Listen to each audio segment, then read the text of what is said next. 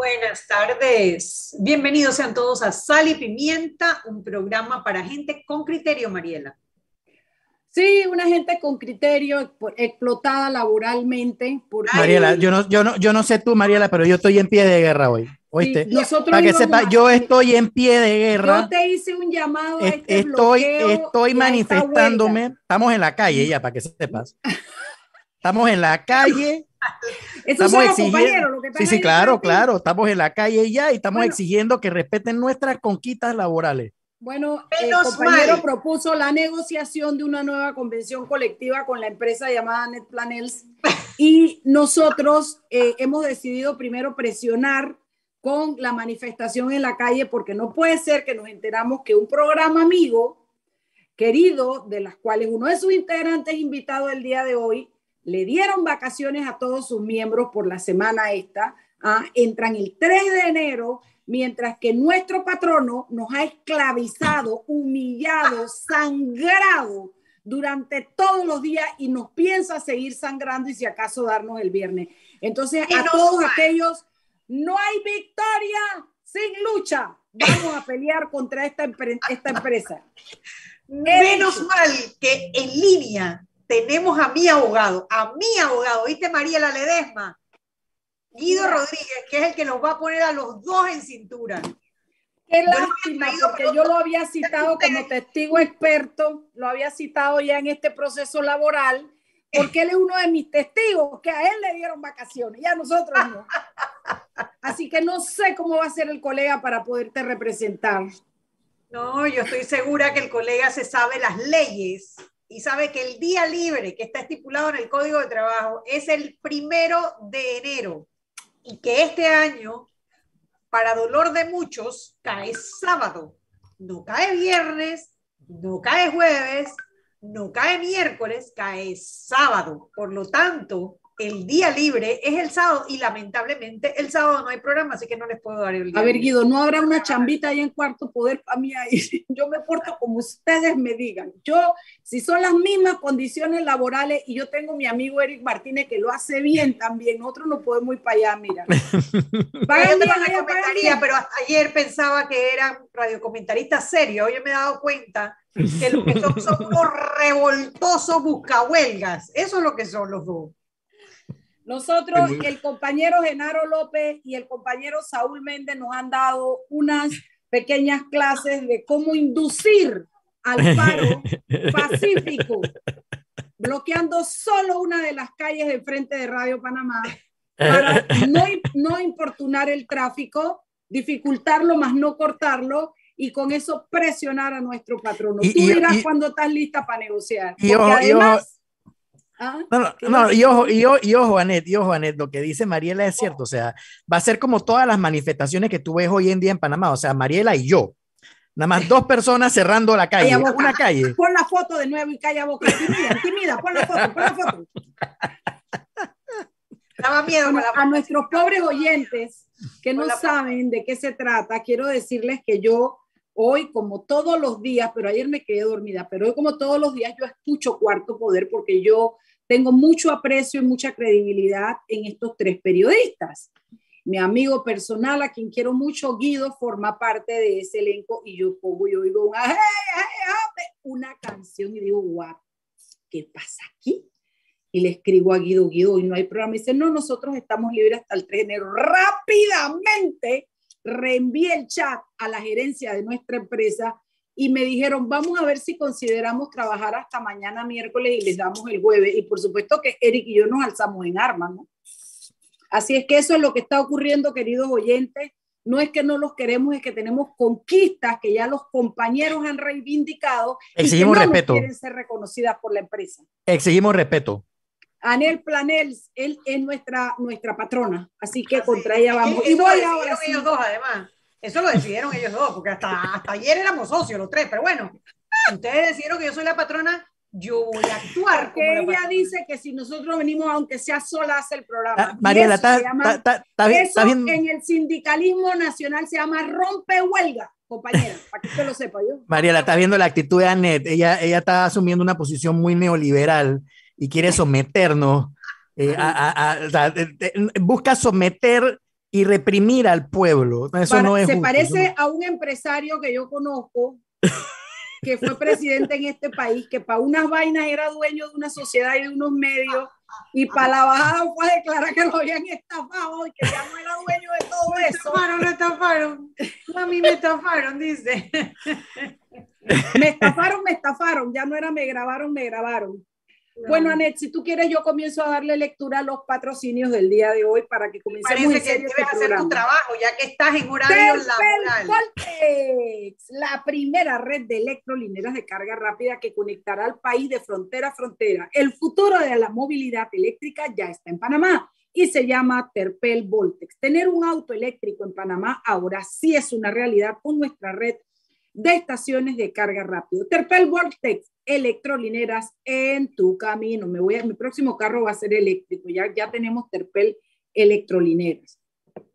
El plan todo todito con data ilimitada de Más Móvil regala más de 80 mil en premios. Serán más de 85 ganadores de premios en efectivo o uno de los Samsung Galaxy Flip 3 o Fold 3. Más móvil, la señal de Panamá. He dicho, compañera.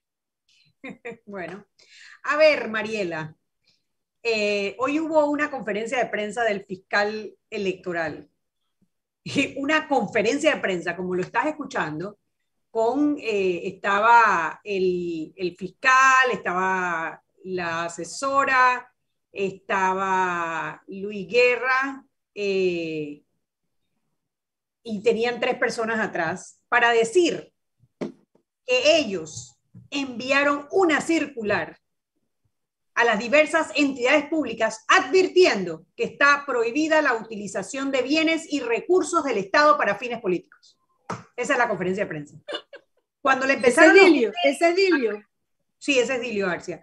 Pues cuando le empezaron los medios a preguntar por casos puntuales, por los diputados, tú sabes, eh, eh, eh, prácticamente Se volvió un yo no puedo investigar diputados, solo si usan bienes del Estado, y claro, hay que preguntarle, ¿usted utilizó bienes del Estado para poder entonces iniciar una investigación? Así que, en resumen, la conferencia de prensa era para decir que él mandó una circular. Anet, eh, eh, y, usan la frase que está de moda, ¿ya tú sabes cuál es la que está de moda ahorita, no? Yo hago lo que me permite la ley. Bueno, es que eso es lo que debemos hacer. Los funcionarios, no nosotros, los que no somos funcionarios, pero la ley de verdad a los funcionarios públicos les permite lo que pueden o no pueden, hacer. Pero miren, yo le tengo aprecio a Edilio porque es un buen tipo. La verdad es que el tipo es chévere y me cae bien. Pero cuando hacen vamos a suponer que fuera de que 3 de noviembre y eso que hay que hacer un, un, desfile patrio y las escuelas sacan a su banda, su batutera, sus, todos sus cuadros de honor, etcétera. Si, si estuviéramos ahí y el PRD desfilara, Dilio Arcia llevaría el estandarte. Dilio es un PRD de toda la vida. Y cuando uno de los nombramientos que para mí causó más escándalo, el, el, hombre es abogado, se merece un trabajo, merece ganarse su plata, yo no me voy a meter con eso.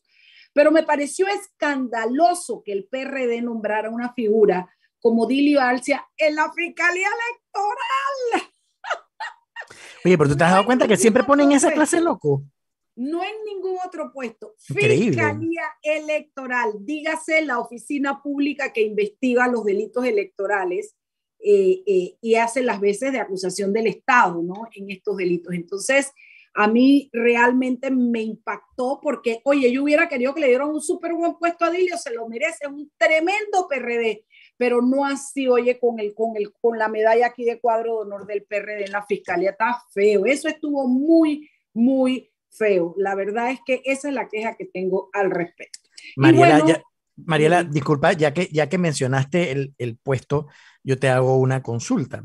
¿Desde hace cuánto nosotros no tenemos un contralor y un fiscal electoral que uno diga, oye, me, me, siento, siento que nuestros bienes y nuestra honra y todo lo que defienden y deben proteger está bien resguardado? O sea, ¿De hace cuánto no tenemos una persona de peso? A mí me vas a venir a preguntar quién es Dios. No, a mí no me vengan a preguntar quién es Dios porque yo no tengo la respuesta. Lo que sí te puedo decir, Eric Martínez, es que ni este fiscal electoral ni este contralor están a la altura de mis aspiraciones para los funcionarios en esos puestos. Eso pero, llevamos, pero, lleva, pero llevamos años en esto, Mariela. Oye, en estos días, ¿cuándo fue que estos días apareció la foto de Chinchorro? Que, que yo no sé si era conmemoración a su muerte. Yo me acuerdo de Chinchorro, mira, bien buen, bien buen contralor fue Chinchorro. Me gustaba Chinchorro. Sí, ¿Eso la verdad que sí. Total. Por lo menos ya me, diste, ya me diste un tiempo, o sea, me diste que de Chinchorro hasta acá no ha habido nada. No, hombre, este, estaba eh, Romero. Boris creo que lo hizo también. No me acuerdo tanto de la, de la gestión de Boris en la fiscalía. Creo que fue el contralor Dani Kuzniecki también. No, claro. Dani lo hizo bien, también tienes toda pero, la pero, pero, pero por eso te pregunto, Anet, ¿desde hace cuánto no tenemos uno bueno? Vallarino, Romero lo hizo bien. Romero, Romero lo hizo bien. Pero fíjate, pero, pero todos esos vinieron, mira, el que tuvo para la época de Martinelli, no, no, vino de la... la contadora de él de los 99, o sea... Que Dios, la to que Dios la tenga donde le toca estar y sus méritos la hayan llevado, pero era la contralora de, de, del después, 99. Después vino el de Varela. Y después vino, este, era este... Freddy Humbert. Freddy Humbert. Ah, Freddy. Freddy hizo como un amago de hacerlo bien. Sí, hombre. Hizo como de un verdad amaguito, que sí. un amaguito, pero le quedó faltando Fidanques, Toledanos, eh, y, y, Granja, y bueno, no sé qué. Y ¿Ah? vámonos ahora por el fiscal electoral. O sea, vino el fiscal electoral que estaba en la época. ¿Quién era antes este Boribarrio? ¿Quién era el fiscal A electoral ver. antes de Anet? Peñalosa. ¿Para qué te tengo si no Peñalosa, Peñalosa. Peñalosa. No me acuerdo de este. Peñalosa. Yo sé o sea, son, que, me, que, Toto le iba a pegar, nada más me acuerdo. Son, son dos puestos muy importantes. Pleque, pleque y Toto tiró un puñete. Son dos puestos. Son dos ah, puestos muy importantes en este país y mira lo que hemos tenido hasta ahora en los últimos años. No, Quizá, y que por ejemplo lo que tú dices de Dilio, que tiene la bandera P PRD pegada en la frente, tú dirías, bueno, entonces va a actuar de alguna manera favoreciendo a sus copartidarios, nah. pero por lo menos persiguiendo quizás el delito por el cual lo pusieron ahí con el resto, pero es que no persigue ni a tirios ni troyanos, a nadie, cero, cero, no hay. Oye, antes una de botella, que pues. acabe el cocinado, dejen a Dilio tranquilo que el tipo tiene la baila volteada, hombre. Vamos a decirles algo. ¿Qué pasó con Ferrufino hoy? ¿Qué pasó? ¿Tú ah, ahí en blanco? Hoy, hoy, hoy, terminó la audiencia de, eh, por enriquecimiento injustificado de Ferrufino y su esposa, de Guillermo Ferrufino, exministro de Desarrollo Social del gobierno de Martinelli, y la Fiscalía Anticorrupción pidió la pena máxima por los delitos de enriquecimiento injustificado para él y para su esposa le toca ahora a la jueza tercera liquidadora de causas penales, Valoisa Martínez, eh, eh, fallar si los declara inocente o culpable y qué pena les aplica. Eh, ella se acogió, acogió a los 30 días que le da la ley. ¿no? Días, eso, entiendo que son 30 días. Que generalmente se exalan los folios, yo no me acuerdo cómo es la cosa. ¿Cómo dice Mariela? que son 30 días y me parece que también se cuentan los folios en la mayor cantidad, pero eso que nos lo aclare Guido ahora, porque yo de verdad que como no estoy en penal no, no, no manejo bien, pero creo que por determinada cantidad de folios se da un día más. Sí, bueno, hasta donde tenía entendido. O sea, un día por cada cantidad de folios extra. ¿Es así, Guido, Guido, Guido Rodríguez? Así era en el sistema penal inquisitivo mixto en ah, causas mira. complejas. Pero esta no es una causa compleja, y eh, creo que antes de los 30 días incluso la jueza va a tomar su decisión. Parece que fue muy contundente la presentación de los elementos de convicción, dijo el fiscal, a mí no me crea, dijo el fiscal. Yo lo que me pongo a pensar y me da dolor, te lo juro que te lo digo en serio, no te lo estoy diciendo ni con sorna ni con nada, me da dolor porque si, si, si él y la mujer van presos, ¿quién cuida a esos niños, oye? Da dolor, da dolor. A mí me gustaría que la gente antes de meterse a hacer cosas, yo no puedo dar un fallo, porque no soy la juez, no conozco el expediente y no conozco las pruebas. Voy a hablar en general de los delincuentes, de la gente que cree que puede cometer delitos y salir impunes, que cuando se la rifan es una ruleta rusa, pero cuando cae, cae. Tienen que pensar en la familia, no puede ser que los hijos sean los que terminen pagando eh, eh, la, las situaciones familiares. Me explico. Así es que, bueno, esperemos que la jueza eh, dicte su sentencia antes de 30 días, o sea que a finales de enero debemos tener sentencia.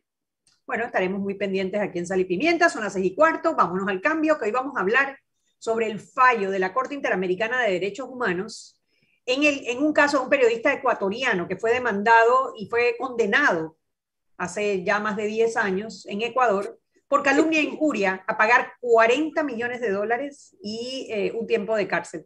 La Corte falló, en, el, fallo se conoció ahora en diciembre, favoreciendo al, eh, al, periodista en contra de Ecuador como país y condena al país eh, por el tema de los, del derecho a la libre expresión. Trajimos a Guido Rodríguez del programa Cuarto Poder, que no trabaja esta semana, están de vacaciones. alborotado a mis copartidarios de, este, de Sal y Pimienta, mis compañeros de, lucha, eh, para que nos explique. Vámonos al cambio y de regreso más en Sal y Pimienta. voy a cambiar de programa, definir. Hey Guido, pasa ahí una hoja de solicitud que yo voy cuando ustedes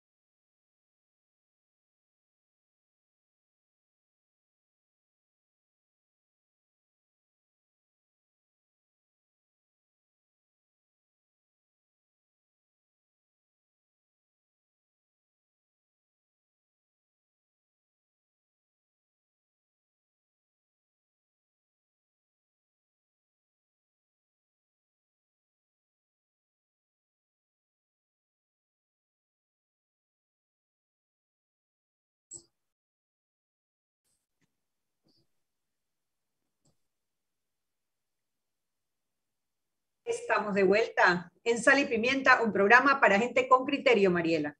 Mira, yo no voy a aventar a mi amigo Álvaro Alvarado, pero ese es peor que nosotros tres. amigo, tranquilo, corazón, yo no te voy a, yo no te voy a aventar, yo no te voy a hacer eso. ¡Qué bárbaro! Qué salvajada ha mandado el compañero. Sí, señor, sí, señor, pero sí estoy de acuerdo con lo que nosotros, con mejor imagen. Óigame, en esta estación estaremos acercándote al cariño de tus familiares. Te deseamos unas felices fiestas y llegues con bien a la estación Navidad. Hashtag Metrocultura, hashtag Panamá. El plan todo todito con data ilimitada de Más Móvil regala más de 80 mil en premios. Serán más de 85 ganadores de premios en efectivo o uno de los Samsung Galaxy Flip 3 o Fold 3 más móvil, la señal de Panamá. Listo y frito. La señal, papá. Roberto, acuérdate de mi celular, el Samsung, el Flip. El flip. Por si no saben cuál de los Roberto que hay en Panamá eres tú, Roberto Mendoza. Te han puesto siete velas y ofrecido una manda de rodilla entrar a la iglesia de allá de, de, de ¿cómo se llama? De Portobelo. Pero ya te dije, o mandas dos o el que le mandas a ella lo parto por mitad. Pero aquí no hay preferencia. aquí dijo públicamente que ella solo usa iPhone, solo usa iPhone. Entonces, eh, pero yo, tú no sabes si yo me quiero cambiar. Eh, diría la Tú, Mariela, honestamente, aprendiendo a usar un celular diferente, te, te ves. O sea, no, no llamarías por una semana, no llamarías a nadie, no sabría dónde están los botones. retaría, retaría mi inteligencia, mi cerebro y mi capacidad de innovar, pero lo lograría. Vamos con el programa, hombre, trabajemos, hombre. bueno, a ver, en la Corte Interamericana de Derechos Humanos, de la cual Panamá, Panamá está suscrito al, tema de, la Convención Interamericana de Derechos Humanos, o sea que los fallos de la Corte son de forzoso cumplimiento en el país. Hemos traído a Guido Rodríguez para que nos comente sobre este fallo a favor de un periodista en contra de, él, eh, de Ecuador por una condena que se dio hace más de 10 años eh, por calumnia e injuria. Eh, tenemos a Guido Rodríguez eh, de, del Cuarto Poder para que nos converse un poquito. Guido, si nos explicas primero sobre el caso y por qué es importante, por qué la Corte se ha pronunciado hoy, bueno, hoy no, el mes de diciembre, a favor del periodista. Bienvenido a Sal y Pimienta. Bueno, buenas noches. como siempre es un, un placer estar acá en, en Sal y Pimienta. Eh, hay una vacante, Guido, hay dos vacantes que se abren a partir de mañana. La, última vez, no, nosotros, nosotros eh, eh, y veo a Eric, que tiene, comparte con dos mujeres, nosotros en cuarto poder somos dos hombres compartiendo con una mujer, pero la, la, la mujer es la jefa, Así que Flor determinó que nos íbamos por una semana libre. Aquí, aquí es igual, lo que pasa es que Flor es, es buena gente, por lo que estoy viendo, pues, es benevolente. No, lo que pasa es que Flor se iba para la playa. Guido, Guido, Guido, no te, no te vengas para acá porque no te van a dar día libre, ¿viste? Para que sepas. No, yo igual estoy trabajando, así que para mí eso no es problema. Es más, he estado, he estado los dos días, ayer y hoy, he estado en, en la Procuraduría General. Así que, bueno, eh, el, el día, bueno, los hechos de los que trata este fallo, que es un fallo que reitera una vez más la Corte Interamericana de Derechos Humanos la protección a la libertad de expresión, de opinión, de difusión del pensamiento y de prensa, tiene que ver con un artículo de opinión que publicó un periodista que escribía eh, artículos, columnas en el diario El Universo. Un artículo de opinión que se llamaba, se tituló No más mentiras. Y en ese artículo el periodista eh, esgrimía un discurso muy crítico, ciertamente, contra el entonces presidente Rafael Correa. A raíz de unos hechos que ocurrieron, no sé si recuerdan ustedes, eh, cuando hubo una, unas manifestaciones violentas, una toma eh, eh, violenta donde intervino la policía, hubo heridos, etcétera. Y entonces hubo una intervención del presidente Correa directamente en esos hechos. Y a raíz de las circunstancias que rodearon esos hechos y el discurso oficial, este periodista escribió un artículo de opinión, Emilio Palacio Urrutia, que se llamó No Más Mentiras, en el diario El Universo. Bueno, el presidente Correa se sintió muy ofendido, eh, aparte de contestarle y refutarle en, un programa que tenía el presidente Correa de, televisión y que se transmitía por radio, eh, actuó eh, legalmente contra el periodista, contra los dueños del diario del Universo y contra la persona jurídica del diario del Universo. Y como consecuencia de esa acción, en noviembre del 2011, la justicia ecuatoriana condenó a tres años de prisión a Emilio Palacio Urrutia, que fue el autor del artículo No más mentiras. Eh, condenó además a una sanción civil de 40 millones de dólares, dividida así. 30 millones de dólares Emilio Palacio Urrutia, solidariamente con Nicolás Pérez Lapente y César César Enrique Pérez Barriga y Carlos Eduardo Pérez Barriga, que eran los dueños del diario del Universo, y 10 millones de dólares el diario del Universo, la persona jurídica. Muy bien, eso ahí tuvo una serie de, de acciones judiciales, recursos de apelación, recursos de casación, recursos de nulidad, recursos de hecho, en fin, la sentencia fue confirmada.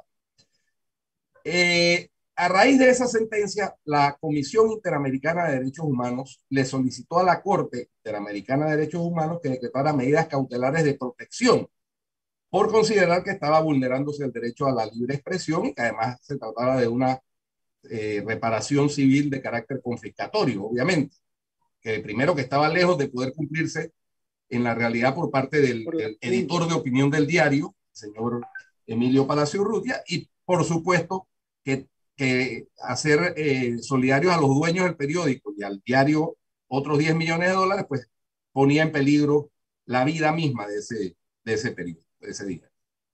A raíz de esas medidas cautelares, entonces el presidente Correa, tratando de pasar como un mandatario magnánimo, decidió perdonar, condonar eh, la, pena, indultar al, periodista y eh, condonarles la pena pecuniaria. Entonces, en la práctica, eh, la sentencia no se cumplió.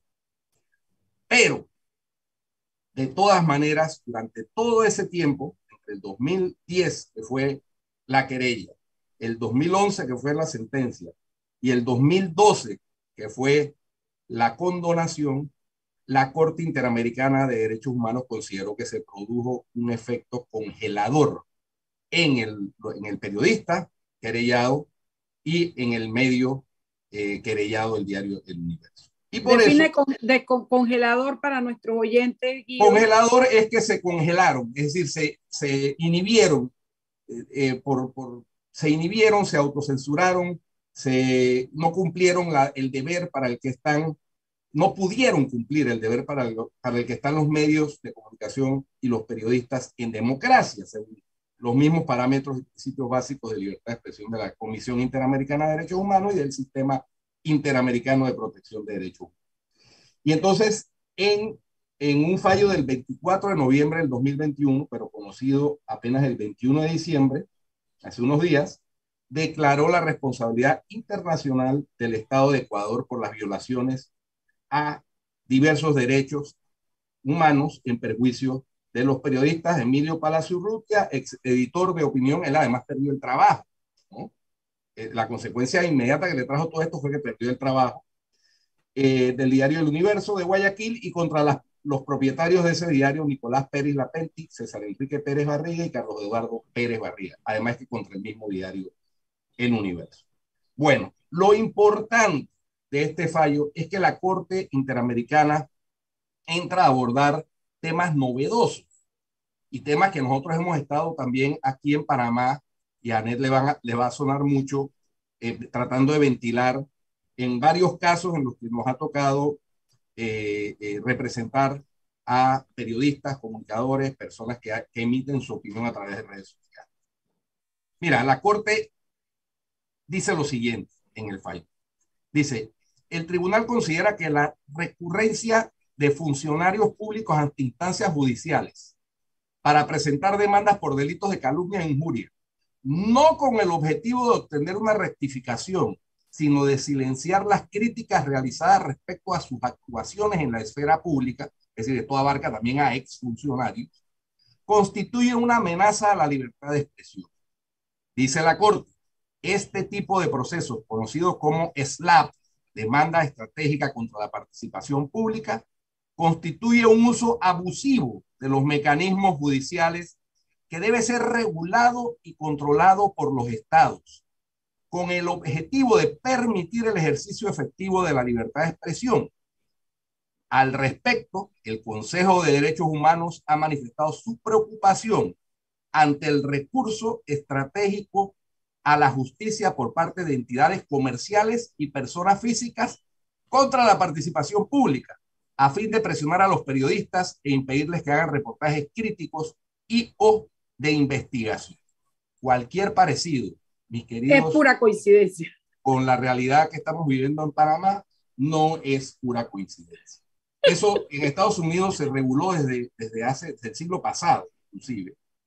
Y en Panamá estamos en mora de hacerlo. Ahora el Estado ecuatoriano se ve obligado, porque en la sentencia lo obligan a modificar la legislación interna, porque tiene una serie de deficiencias que fueron las que causaron esa condena eh, y una serie de, normativas totalmente ambiguas, caso parecido al de Panamá, donde ahora tenemos una serie de delitos llamados así por la doctrina ambiguos, que en el fondo, cuando se pretende accionar sobre esos delitos de manera abusada, abusiva, abusando del sistema judicial, se produce una violación a la libertad de expresión. Y esos delitos ambiguos son la violencia de género y ahora últimamente la legislación aprobada como violencia contra la mujer política, que todavía hasta ahora nadie, ninguna mujer política en Panamá la ha invocado, pero no demora, no demora. Bueno, muy bien.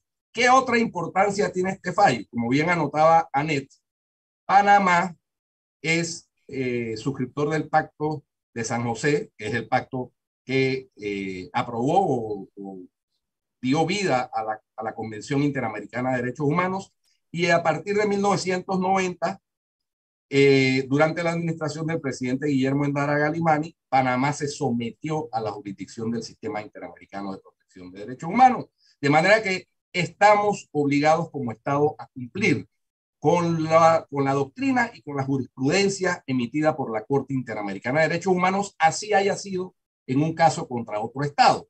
Por ejemplo, la Corte en este fallo, que está disponible en la página web de la Corte, un fallo de 114 páginas muy interesante, los fallos de la Corte son muy estructurados. Ellos tienen una, una costumbre de estructurar los fallos al estilo anglosajón, es decir, que puntúan cada, hacen, hacen una separación de temas y dentro de cada tema puntúan cada párrafo, digámoslo así, o cada, cada punto que van a abordar. Así que es muy fácil, es muy fácil lectura y es un, es un castellano jurídico muy, de muy fácil comprensión.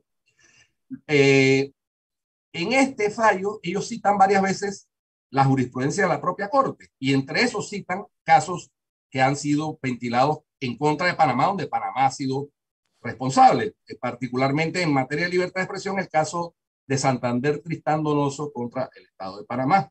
Yo tuve la oportunidad de ser perito en ese caso por parte, perito eh, por la parte demandada, demandante por Santander Tristán Donoso, eh, que tenía como abogados a Cegil y me citaron a mí como perito. Esa audiencia fue en Montevideo, Uruguay, porque la Corte sesiona en diferentes países. Bueno, y condenaron al Estado panameño, a pesar de que ya Panamá había iniciado el proceso de adaptar la legislación interna a, los estándares internacionales, pero nos quedamos cortos en, esa, en ese proceso.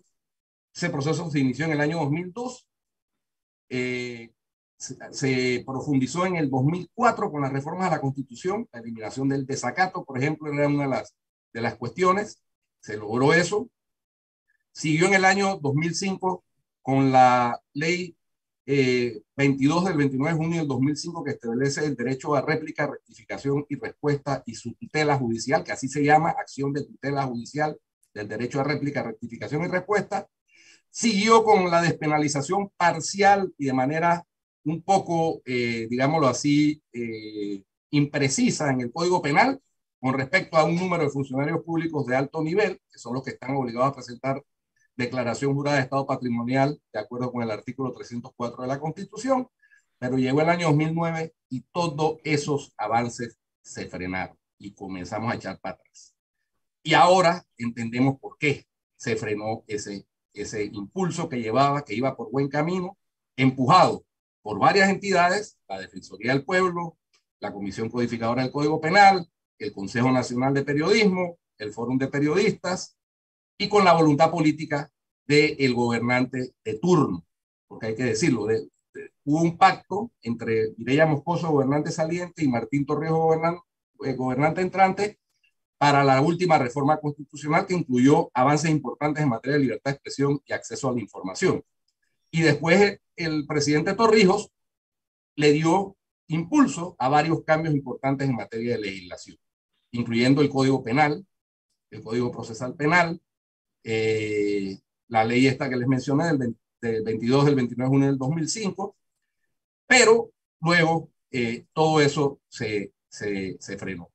Y ahora, a raíz de todos los acontecimientos que estamos viendo, de amenazas y de amenazas concretadas, hay medios de comunicación que están secuestrados, que tienen bienes y cuentas millonarias secuestradas. Eh, se, ha salido a la luz pública la necesidad y rematado, rematado por este fallo de la Corte Interamericana de Derechos Humanos de seguir profundizando en la legislación. Ahí vimos, hemos estado pendientes de las modificaciones al, que prácticamente es un nuevo código de procedimiento civil, en donde se plantea un elemento importante para los secuestros civiles, que es la apariencia de buen derecho porque ahora mismo cualquiera puede secuestrar simplemente consignando una fianza, ¿verdad?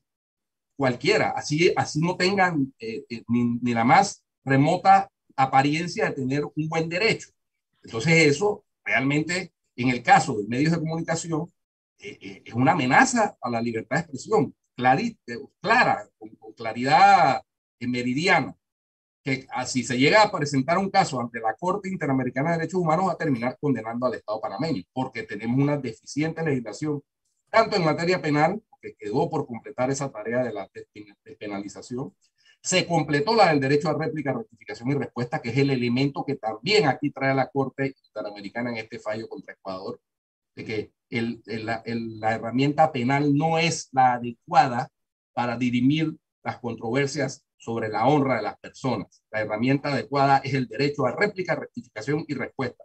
Y en el caso de los servidores públicos y personas particulares que se han involucrado voluntariamente en asuntos de interés público, y ahí se incluye a los exfuncionarios, que ya no son servidores públicos, pero lo fueron, o permanecen en la palestra pública porque son políticos activos, ellos están sometidos a un escrutinio diferente del de cualquier particular ellos tienen la posibilidad de obtener respuesta a través de los propios medios. Ni se diga cuando tienen medios eh, eh, que son de su propiedad.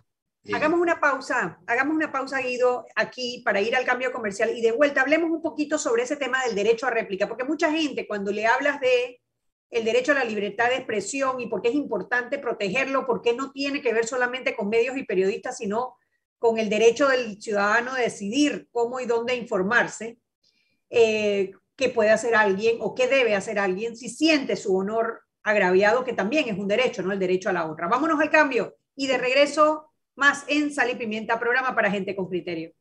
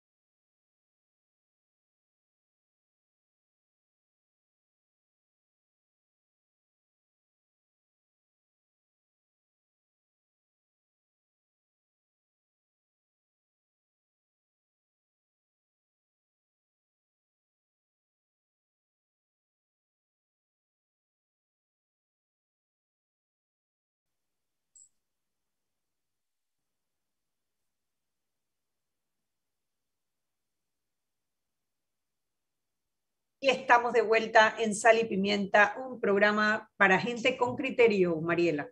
Vamos, eh, y tenemos una, no terminé en antes, vamos en antes, esa palabra no existe, Mariela, acuérdate. Terpel, como aliado país y reafirmando su compromiso con la sostenibilidad, presenta Terpel Voltec, la primera red de electrolineras carga rápida en conectar a Panamá de frontera a frontera. Hoy es el principio de una historia de transformación, un futuro, el futuro de la movilidad eléctrica ya está en Panamá y se llama Terpel Voltec, electrolineras en tu camino. Listo y frito. Ahora sí, jefa.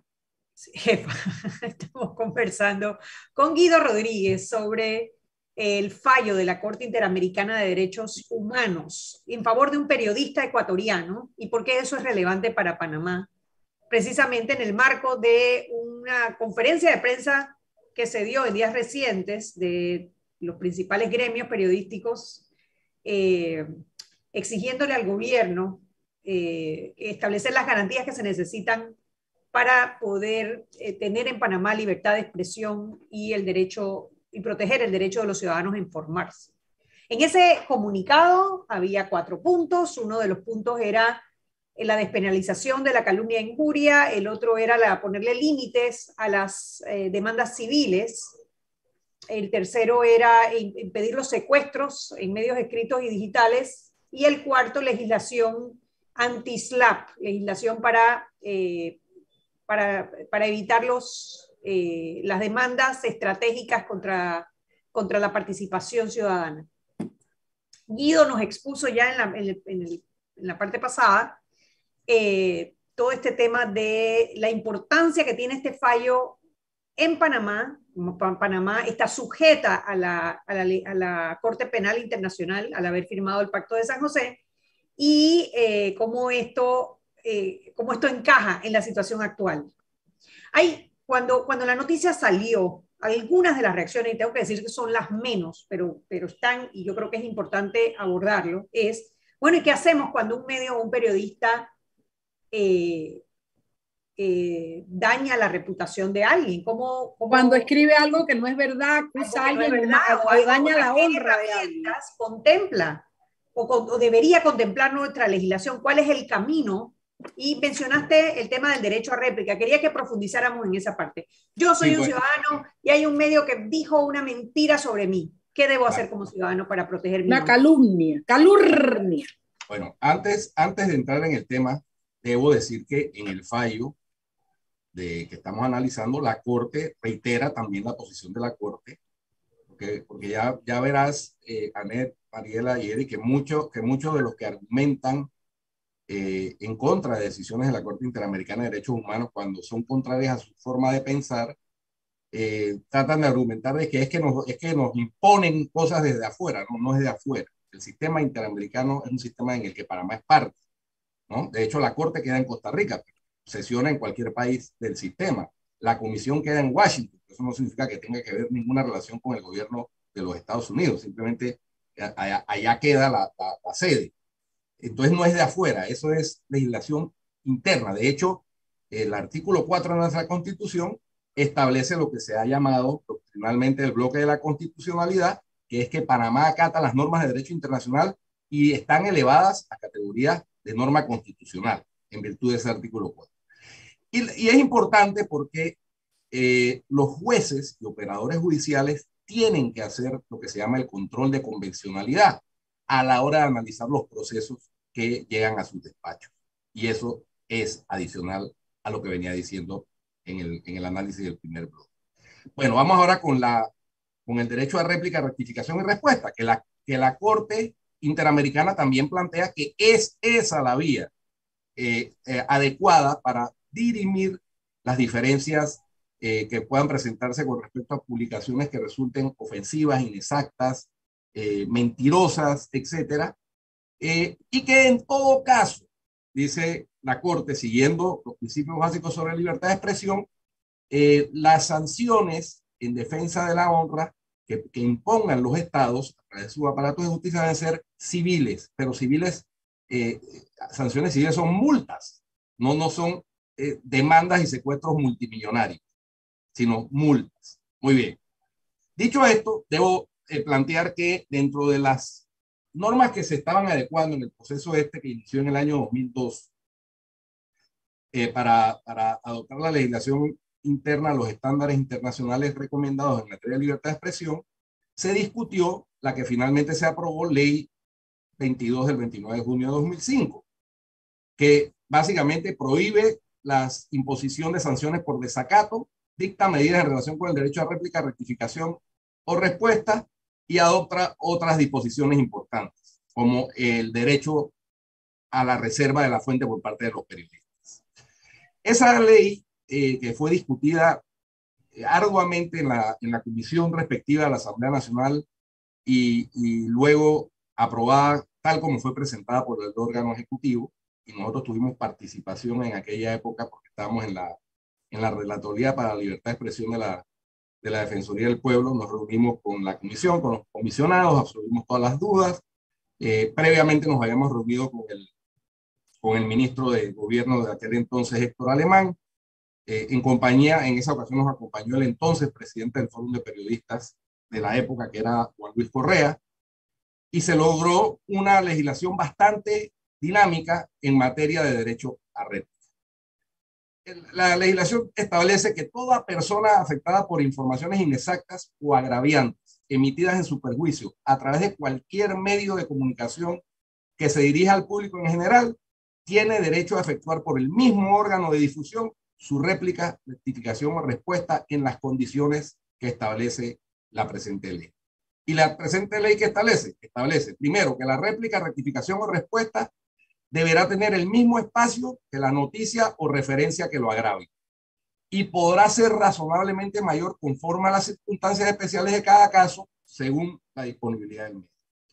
También establece que los medios de comunicación tendrán que reservar un espacio o sección permanente para la publicación o difusión de las réplicas, rectificaciones, respuestas, aclaraciones y comentarios de los lectores o cualquier persona afectada por la noticia. Ustedes han visto que hay en los medios impresos eh, eh, páginas que le llaman la página del lector, donde publican las réplicas y las publican completas, eh, tal como las mandan. Muy bien. Con eso se está cumpliendo lo que dice la ley. Además, dice, que la, dice que la publicación o difusión de la réplica, rectificación o respuesta deberá efectuarse dentro de las 48 horas siguientes a su recibo por el medio de comunicación a través del cual sea difundido la información o referencia que se cuestiona. Se concede un término de 24 horas adicionales cuando el medio compruebe que le fue imposible cumplir con el término inicial por causas ajenas a su voluntad y la publicación parcial o defectuosa dará lugar a que el agraviado recurra ante los tribunales por violaciones de derechos. Eso dice el artículo 2 de esa ley. A continuación, el artículo 3 dice, establece que la falta de publicación de la réplica, rectificación o respuesta en el término fijado en el artículo anterior dará al afectado el derecho de recurrir ante un tribunal competente a través de la acción de tutela de su derecho a la honra.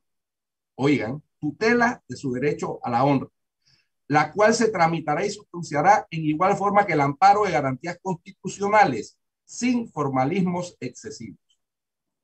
Mediante esta acción, el tribunal ante el cual se presenta ordenará la publicación de la réplica, rectificación o respuesta solicitada en un término perentorio y sancionará al medio de comunicación que incumplió con su deber de publicarla oportunamente con multa, lo que establece la Corte y la Comisión Interamericana de Derechos Humanos en los principios básicos, multas, sanciones civiles, que oscilará entre 500 balboas y 5.000 balboas según la gravedad de la falta y tomando en consideración la reincidencia del medio en este tipo de conducta. Es así como está protegido en, en, nuestra legislación desde el año 2005 el derecho a réplica, justificación y respuesta y la tutela y la honra como un derecho de tutela de la honra. Y esa es la vía idónea para eh, hacer valer el derecho a defensa de la honra cuando quiera que a través de un medio de comunicación se publiquen noticias agraviantes, inexactas, etc.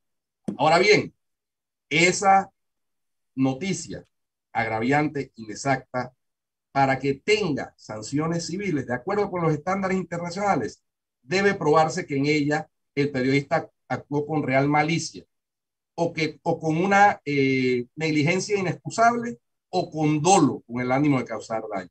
De lo contrario, no es estable la imposición de sanciones de multa tampoco. Eso siguiendo los parámetros del sistema interamericano de protección de derechos humanos que privilegia por lo fundamental que resulta para la democracia, para, la, para el sistema de, de, de una sociedad democrática, la libertad de expresión, la libertad de prensa, la libertad de difusión del pensamiento. Vamos a hacer una pausa. Mariela tenía una pregunta. Vámonos al cambio y de regreso más en Sal y Pimienta, programa para gente con criterio.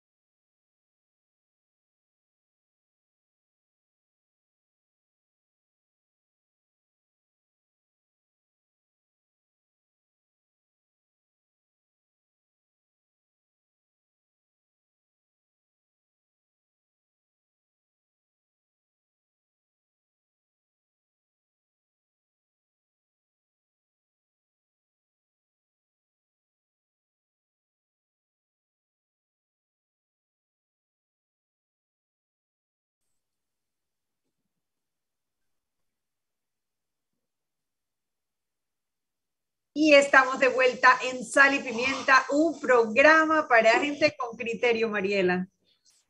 Sí, yo no quería hacer una pregunta, yo quería desglosarle un poquito a nuestros oyentes esta situación. Yo siempre les hablo que las leyes evolucionan con las sociedades y lo que antes era un fin a perseguir puede cambiar, puede evolucionar. Se supone que siempre para mejor a través de las leyes que va desarrollando la sociedad.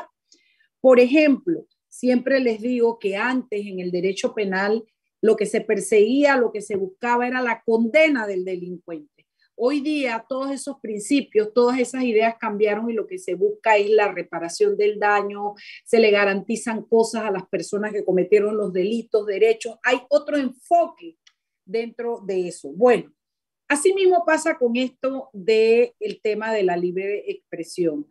La calumnia y la injuria fue la manera como la sociedad respondió en algún momento a la situación de hechos que fueran calumnias y que dañaran la honra de las personas. Ha evolucionado la sociedad y sabiendo que la libertad de expresión es uno de los bienes máximos de la democracia, tratando de protegerlo y que el objetivo ahora es esa protección, porque hubo muchos abusos con esa otra manera. Se secuestraron bienes, se metió presa a, periodistas, hubo mucho abuso de eso. La, la, la ley evolucionó al punto que se entiende que nadie tiene derecho a calumniar a otro y dañar su honra cuando hay un ejemplo, una especie de dolo o de intención de hacerla. O sea, yo no puedo mañana decir, Annette Planels es eh, la peor jefa, lo que sea que se me ocurra decir de Annette Planels. Ella se siente ofendida y yo puedo haberlo dicho sin ninguna base, sin ningún sustento, con el único fin de dañarla, esgrimiendo el título de periodista y esto es una cosa. Si yo digo, Annette Planels eh, no es una buena jefa de acuerdo a lo que el tal, y, y, y, lo hago en base a algún hecho, alguna sustentación, es una opinión o recojo una noticia de lo que pasó y hubo un error en un dato o cualquier situación que no vaya con dolo ni con intención de dañar, que no se ajuste a la realidad, entonces lo que persigue la ley es que se repare ese daño que se repare la honra de Anet, que se diga Anet, no, esto nos equivocamos, aquí el derecho a corrección no era verdad, la señora sí tiene eso, cualquier cosa, pero es la reparación de eso, más no darle una herramienta a Anet para que ella pueda acabar con un medio, meter preso a un periodista y atentar de esa manera contra lo que significa la libertad de expresión. Entonces, los tiempos que corren son diferentes y Panamá se ha quedado atrasada con la legislación. Como dijo Guido, íbamos bien, íbamos muy bien y había un conjunto de instituciones y una gran intención detrás de evolucionar con el tema de la libertad de expresión hasta que vinieron esos años nefastos y las consecuencias todavía las estamos pagando. Entonces, lo único que quería decirle a nuestros oyentes es que no estamos pidiendo impunidad se está pidiendo eh, que se ponga el foco donde debe estar, resarcir con una multa, con un reconocimiento, cuando no ha habido un dolo o una intención de dañar. Eh, eso era lo que quería decir. Otro tema, otro tema que es necesario retomar y que se hizo eh, entre los años 2006 y 2009 y se hizo de manera exitosa eh, y, que, la sociedad recurrió a esa instancia, eh, la sociedad me refiero a las personas que se sentían agraviadas, incluso funcionarios públicos, es el Comité de Ética o el Tribunal de Ética del Consejo Nacional de Periodismo. Eso hay que retomarlo, porque también es a través de la autorregulación que los medios mandan un mensaje de que no están, eh, no aceptan que se cometan violaciones a la ética periodística por parte de los que hacen parte de ese equipo periodístico de los medios afiliados al Consejo Nacional de Periodismo. Eso lo he conversado con, con Doñito Adames, presidente del Consejo Nacional de Periodismo, y él me ha dicho que están analizando para ver cómo reactivar eso. Y hay que reactivar, esta es una recomendación que también se la ha hecho públicamente en el programa Cuarto Poder al defensor del pueblo, Eduardo Leblanc, la oficina de la Relatoría Especial para la Libertad de Expresión, eh, ya quitándole el acceso a la información porque eso quedó en manos del ANTAI, pero la libertad de expresión es un derecho fundamental y la Defensoría está llamada a cumplir su misión de institución defensora de los derechos humanos. No puede renunciar a ella. Así es. Bueno, esperemos que el mensaje le llegue a quien le tiene que llegar. Eh, la Defensoría del Pueblo lamentablemente no está jugando el papel que debe jugar en la sociedad. Hace muchos años que eh, la defensa de los derechos y sobre todo el tema de la relatoría de la libertad de expresión ha estado ausente de del debate nacional. Y eh, es una pena, es una pena porque es una institución que debería pertenecerle a los ciudadanos. Sin embargo, la manera en cómo se, se escoge el defensor del pueblo se ha prestado para que la figura que lo, que lo lidera no responda a quien debe responder, ¿no? Eh, y bueno, en momentos como este, cuando sentimos que, cuando los principales gremios periodísticos del país, los principales medios de comunicación, los periodistas más reconocidos, se unen para decir que en Panamá no existen las garantías, porque eso es lo que fue la conferencia de prensa, es para que el defensor del pueblo en ese mismo momento hubiese hecho también una, una manifestación. Su silencio es un mensaje que grita que no está capacitado para el puesto que está ocupando o que no tiene la voluntad para ejercer eh, el mandato que le, que le dicta la, la ley. ¿no? Y, nuestras instituciones de control, eh, Anet, Mariela y Eric, están, están eh, padeciendo de, de, de, un desmantelamiento eh, progresivo, desafortunadamente. Y por eso es que el país cada vez es más presidencialista y cada vez más el Ejecutivo hace lo que le viene en gana. Sobre el fiscal general electoral, Mariela, yo también comparto que Dilio es un buen tipo y toda esa cuestión, pero él no puede decir que él no puede investigar a diputados, porque hay un fallo de la Corte Suprema de Justicia a raíz de un caso de la jurisdicción de cuentas, en donde la Corte autorizó que las jurisdicciones especializadas pueden investigar a los diputados. Bueno, mira, no lo sabía. Y esa es una jurisdicción especializada, igual que la jurisdicción de cuentas. Lo que no se no, lo que falta es voluntad, lo que falta es voluntad política de hacer el trabajo, no, lo que no, se herramientas. ni administrativa, ni penal, ni de policía. Eso le toca a la Corte. Pero las otras jurisdicciones especializadas sí pueden investigar a diputados, del Parlacén o de la Asamblea, según fallo de la propia Corte Suprema. Gracias Guido, gracias por acompañarnos y por ilustrarnos sobre este fallo. Eh, y bueno, mañana ustedes dos sinvergüenzas, Mariela y Eric, hay trabajo. Tenemos una... Sin lucha, no hay victoria. No hay victoria. Arroz, poroto y carne, el pueblo tiene hambre. El pueblo tiene hambre. Traer a unos jóvenes que nos van a ver, a, decir, a dar su versión sobre cómo encuentran la situación política. Dos jovencitas, eh, abogadas las dos o estudiando Derecho, eh, para ver cuál es la, la, la, opinión de los jóvenes sobre la situación política. Hasta mañana. tú y yo, huelga de boca cerrada. Chao, Chao, Guido. Gracias. Hasta luego. Cuídense. Gracias, Guido.